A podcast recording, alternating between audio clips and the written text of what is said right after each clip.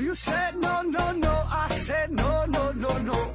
You say take me home. I said no, Perignon. You said no, no, no. I said no, no, no, no. No, no, no, no.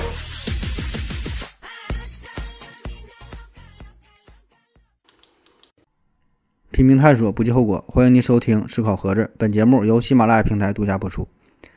还是聊这个洗脑啊，这个洗脑的第三部分啊，重新录制的。你看咱这个态度啊，多么的敬业，多么的认真啊！继续聊洗脑。嗯，下面呢说说心理学层面的事儿啊。先说说强化，强化这是一个非常专业的心理学概念，有两种，一个呢是在经典条件反射当中，是无条件刺激与条件刺激相结合，用前者强化后者；还有一种呢，是在操作条件反射当中，在正确反应之后所给予的奖励啊，这叫正强化；或者是呢，免除惩罚啊，这叫负强化啊。太专业的事儿咱也不太懂啊，直接上例子。咱们最常见的方式就是赞美、夸人啊，很很简单啊。比如说你媳妇儿做了一碗红烧肉，本来吧做的很一般。炒糖色呢没炒好没炒好，肉块呢大小不一致，盐呢还放多了，最后把这个肉吧有的糊了，有的还没熟。这个时候你怎么说呢？各位男士听好了，不管咋难吃，再怎么难吃，你也得说好吃，太好吃了啊！虽然很虚伪，但是很管用，这就叫强化。就是在他做完红烧肉这个行为之后，你马上给出赞美之词啊，让他得到了这种反馈，以后他就更爱做饭了。他做的多了，保证他就好吃了啊！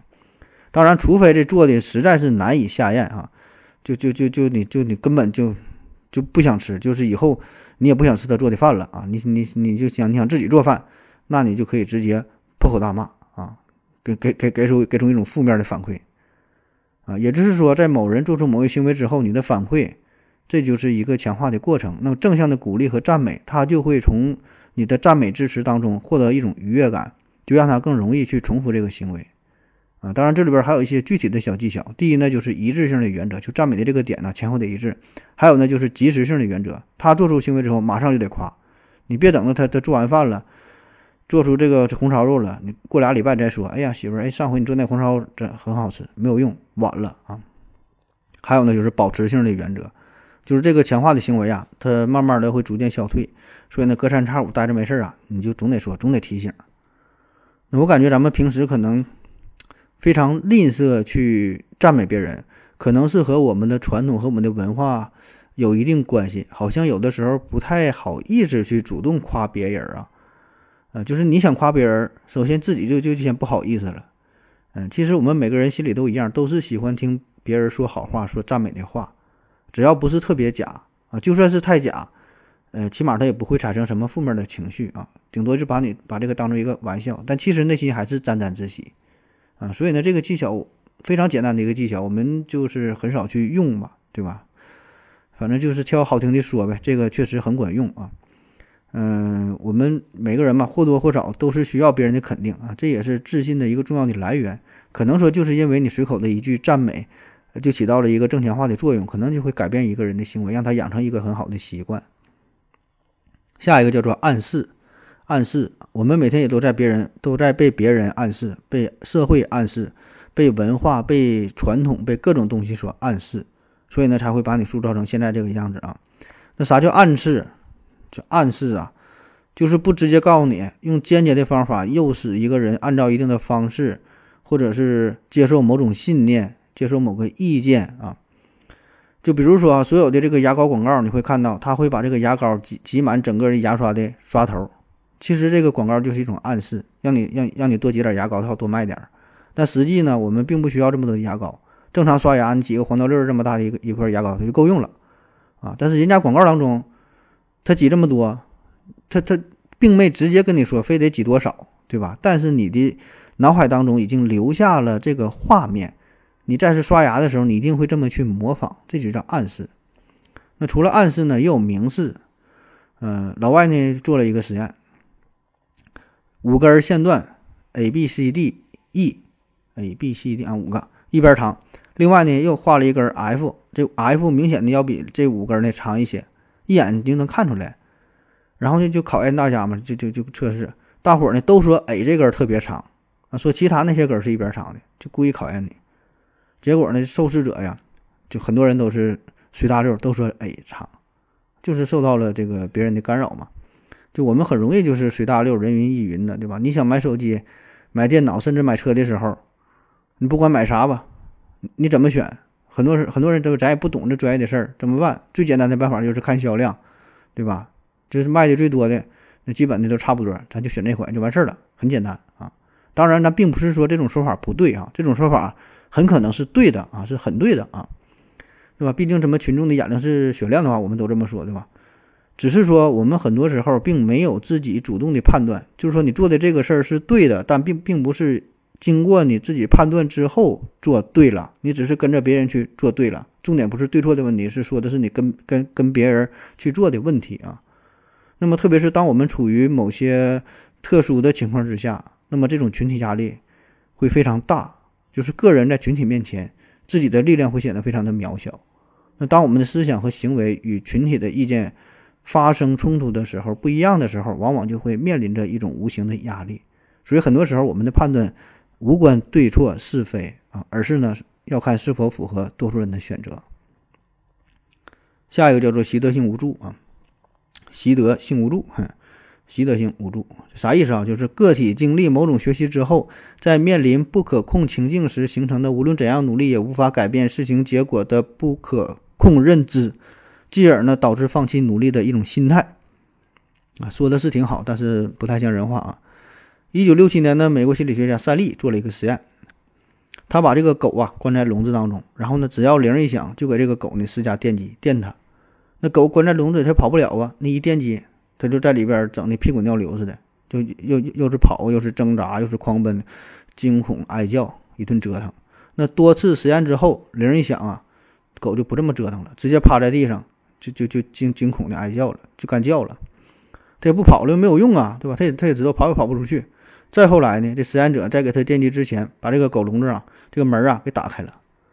但是这个狗它已经不跑了，不但不不不逃跑，而且呢，还没等电击出现的时候，就已经倒在地上呻吟颤抖了，完全放弃放弃抵抗了，不再挣扎了。啊，就是说它本本来是可以主动逃跑，就这回是可以逃避这个事儿，门已经开了，但是他放弃了，放弃治疗了啊，绝望的等待着痛苦的来临，这就叫习得性无助。啊，为什么他不跑啊？甚至连什么屁滚尿流、挣扎都没有了？他觉得这些都没有用，都是毫无意义。心中啊，已经默认了这个结果。你就来吧，电死我拉鸡巴倒吧，对吧？所以，所有那些挣扎都是无用功嘛，他也就不再去做了。听着就有点像咱现在这个流行的躺平啊，躺平。就无论你怎么努力，也打破不了这个阶级固化啊！你也不可能在北上广深买得起房子，我挣扎啥呀？躺着吧，啊！不知道您各位是否还记得这个《肖申克救赎》当中有一个自杀的老头啊，布鲁克斯，就是推个小车卖书那老头。他在监狱里整整待了五十年，最后呢，走出监狱的时候是一片茫然的，根本就无所适从，不知道目标在哪。最后呢，没办法选择了自杀。那男主呢，在这个剧中听到一个词儿叫呃 “institution” 啊，就制度化，制度化 “institution”。就这个监狱看似一个有形的围墙，一个实体，其实呢，真正束缚我们的是心灵上的围墙，心灵被束缚住了，啊，就是这个制度化。这个监狱当中，它这一切都是条条框框的，在这个制度下所运行的，所以人呢也就形成了一种惯性。那面对这种严苛的管理，最开始当然也是有人试图去反抗，试图去试试试图试图去抗争，对吧？但是呢，很快就被打压下来。然后你再放再去抗争，再给你打压，周而复始，慢慢的，大伙儿就觉得没有用哈，屈服了，挣扎是毫无意义的，啊，就所有的尝试都没有用，最后咋办？就认了吧，大伙儿就适应了这种生活的模式，制度化，再后来呢，就会爱上他，离不开他，对吧？你走出这个监狱，你就自杀，啊，说的有点像这个斯德哥尔摩情节啊，我这会的也是太多了，知识也学杂了。我们经常还说一句话嘛，叫“屠龙少年最终都会变成恶龙”，啊，你最终一定会变成你最讨厌的那个样子。为啥嘛？也是因为习得性无助啊！你努力了，你也改变不了这个世界，你也逃脱不了这个制度。你想了很多办法，你也挣不了钱，是吧？所以这最终只能变成最讨厌的那个样子，是吧？开开始打赏，开始开洗米团儿，马上我估计还得上个收费的、付费的专辑了，是吧？基本就都得这样，都是这个套路。最后呢，谁也逃脱不了这个制度化。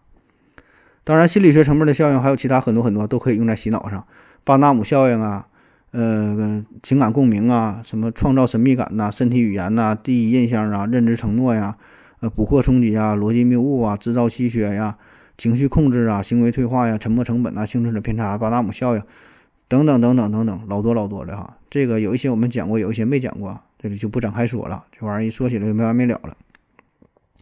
最后吧，给大伙儿推荐一个电影，叫做《浪潮》啊，《浪潮》倒也不算是什么特别好看吧，我感觉就一般吧。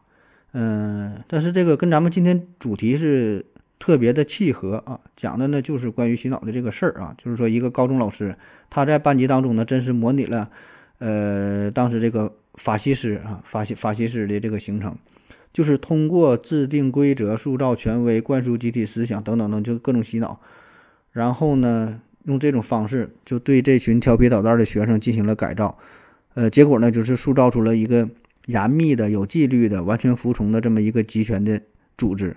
最后场面呢有点失控啊。那么这所有发生的这一切啊，就是短短的不到一周之内所完成的，所以这是非常的恐怖啊。美国著名邪教问题研究专家艾伦·罗斯曾经说过：“人心远比我们想象的要脆弱。”也比我们想象的要更容易被说服和改造啊！现在改成说服了，更容易说服和改造。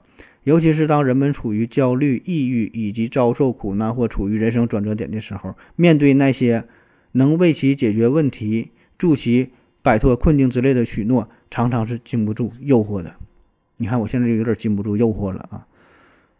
所以啊，不要以为这个洗脑离我们很远啊，其实就在我们身边。也不要以为你自己多么的聪明，能一眼看穿他们的嘴脸，并不能，因为他们都是会伪装的哈。就是说，这些给你洗脑的人，就是戴着这种伪善的面具啊，刚开始装作很友善的样子，就潜伏在你的周围，所以你也很难去察觉啊。所以你一定要提高自己的警惕，把他们拒绝在千里之外，可能就是。正在跟你说话的这个人，那好了，今天内容基本就是这样哈。说了这么多，其实我我们的一生嘛，就要不过这个几个话题哈。你看咱这个这个这个档次又提升了一下。啥是洗脑啊？就是我们有这几个问题解决不了，生命的意义是什么？我们在追求什么？如何优雅的度过一生？如何去赚钱？如何去面对死亡？如何教育孩子？如何处理人际关系？对吧？基本就是这几个核心的问题，而这些问题。我们都是回答不了的，回答不了怎么办？你只能去回避，但是回避呢，又不是最终的办法，这不这个问题终究还会浮现在面前，还会来到你的面前，然后我们还是没有答案，我们再再去躲又躲不开，怎么办？只好是参参考别人的做法，看看别人怎么去做。于是乎，你就是主动去被洗脑，就跟别人学嘛，对吧？我们自己不知道怎么做，就只能跟别人学，然后看看绝大多数人的做法，就以为他们做的那就是对的，嗯。但是呢，我们并不知道他们的做法是不是真的适合自己啊。但是这个时候已经是不重要了，我们也懒得去思考了，对吧？就算我们去思考没有用，还是整不明白。所以进入到了一个死循环，最后呢，心甘情愿的被洗脑啊，总比这种无助、茫然、绝望、没有希望、这这个困惑比这些要好啊。起码还有一个虚假的方向，有一个虚伪的答案啊。这就是我们的一生。好了，感谢您各位的收听，谢谢大家啊，完事儿。